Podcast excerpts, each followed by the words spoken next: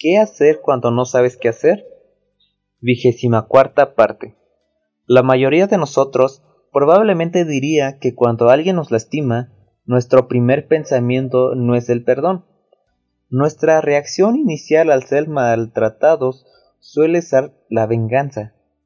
Queremos que las cosas sean justas y lo único que se siente justo en ese momento es pagar mal con mal. En este versículo, Pedro, alguien que habría sabido personalmente lo que se siente ser tratado mal debido a su fe en Jesús, nos dice que no paguemos los males y las heridas que nos han hecho con más males, sino con bendiciones.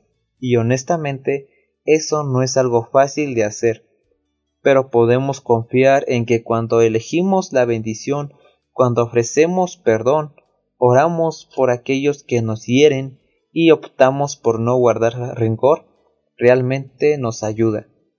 Obtenemos el beneficio de dejar ir las viejas heridas porque podemos avanzar en libertad y no en ira o resentimiento. La próxima vez que alguien te haga daño, tómate el tiempo para orar por esa persona Pídele a Dios que la bendiga y que te ayuda, ayude a alejarte de la venganza y en busca de la paz. En Primera de Pedro capítulo 3 versículo 9 nos dice, no devolviendo mal por mal, ni maldición por maldición, sino por el contrario, bendiciendo, sabiendo que fuisteis llamados para que heredaseis bendición.